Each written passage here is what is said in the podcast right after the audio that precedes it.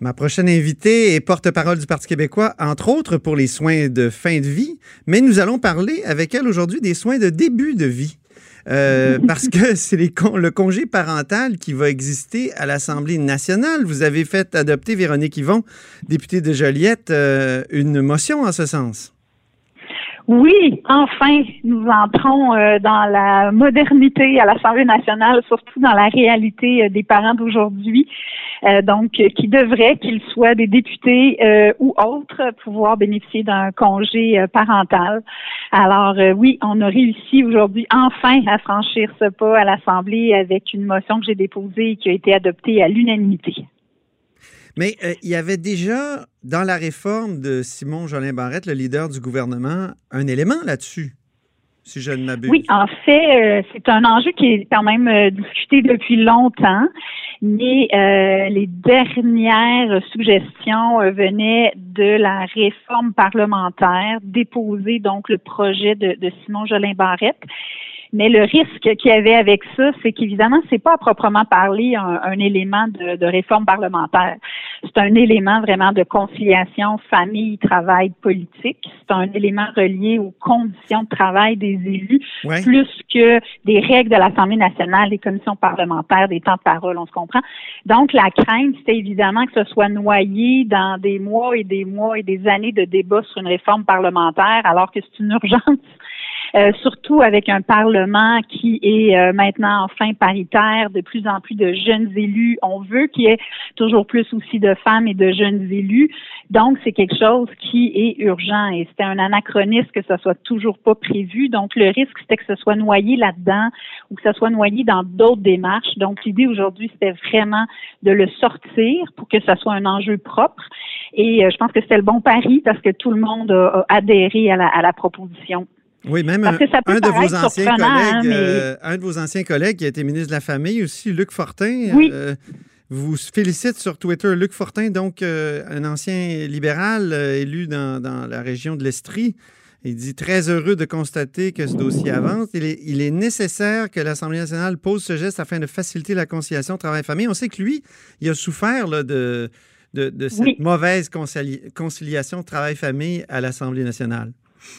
Oui, il y a eu plusieurs enfants, il y en a souffert. Moi, euh, écoutez, j'ai été élue en même temps que je suis devenue mère. Euh, j'ai été élue le 8 décembre et le 18 décembre, j'ai euh, j'ai adopté ben ma fille et je suis tombée en bonne de chaise quand j'ai posé la question à savoir quelles étaient les modalités pour le congé parental et qu'on m'a dit il n'y a pas de congé parental. Alors c'est sûr que ça fait en sorte que je pense qu'il y a personne qui se dit euh, je vais je vais être élu puis euh, je vais partir 12 mois en congé parental. Mais ce que tout le monde souhaite c'est que la possibilité existe et qu'on puisse avoir un congé parental euh, hmm. quand quand ça peut ben, s'arrimer dans notre vie nous Est-ce que c'est juste formaliser quelque chose qui existe déjà? Parce que je pense à la, à la vice-première ministre Geneviève Guilbeault qui récemment a accouché je pense en début d'année ou, ou en fin de 2019, puis elle a quand même euh, pris congé.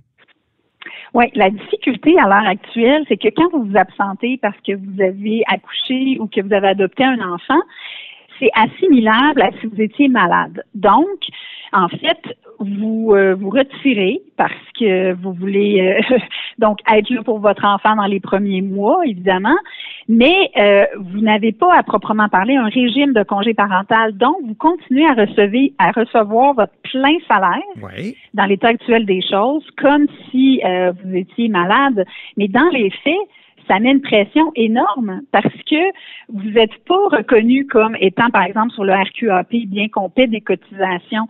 Vous n'avez pas comme un ajustement de salaire ou un régime particulier qui fait que vous savez, vous avez l'esprit en paix, vous savez que c'est quelque chose qui fait partie de vos, vos conditions de travail. Donc, c'est clair et net. Donc, vous avez toujours cette pression-là ben, de ne pas partir trop longtemps parce que le congé parental, est-ce qu'il est vraiment existant? Non. Il n'y a rien qui prévoit ça dans nos lois, dans nos règlements qui gèrent les, les élus.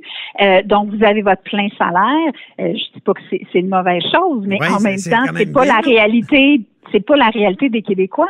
Les Québécois qui sont sur le RQAP, il y a des, euh, des taux de remplacement de salaire, il y a des employeurs qui compensent, d'autres qui compensent moins, d'autres qui compensent à presque 100 d'autres mhm. moins, mais ce qui fait en sorte que les députés, tu es toujours entre deux chaises à te dire, OK, mais là, euh, est-ce que est-ce que je peux m'absenter plusieurs mois?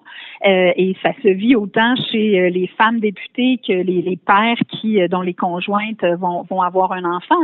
Alors, c'est ça qui fait en sorte que c'est toujours comme si le chronomètre part, puis comment on, on vit ça.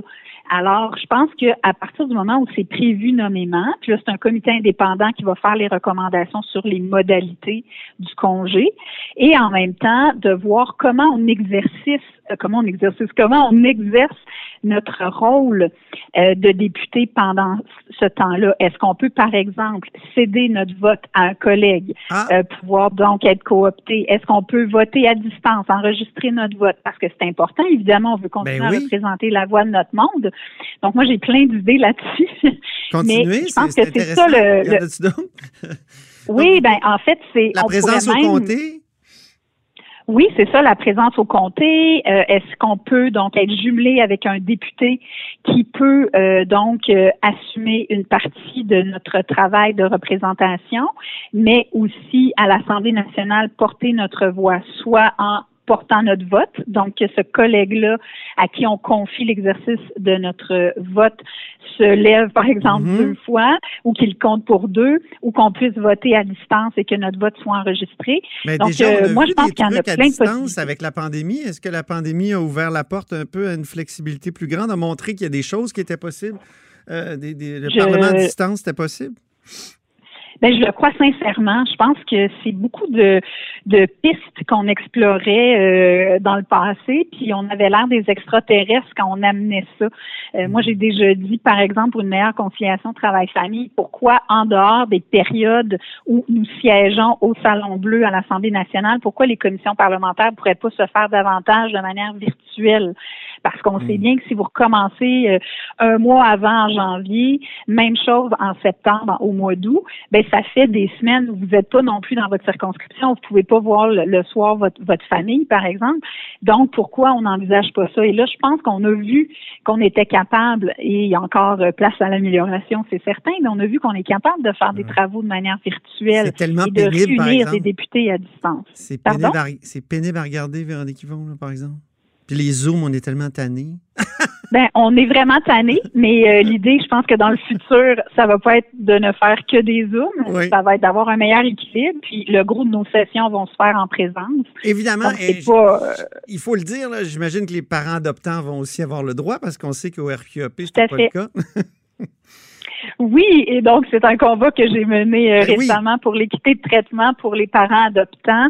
Et je dois vous dire que dans la foulée de ça, et de, de, de me replonger aussi dans toute la question de des congés parentaux, de l'importance que ces congés-là ont pour les enfants et bien sûr pour le lien d'attachement avec les parents, que les enfants soient adoptés ou biologiques.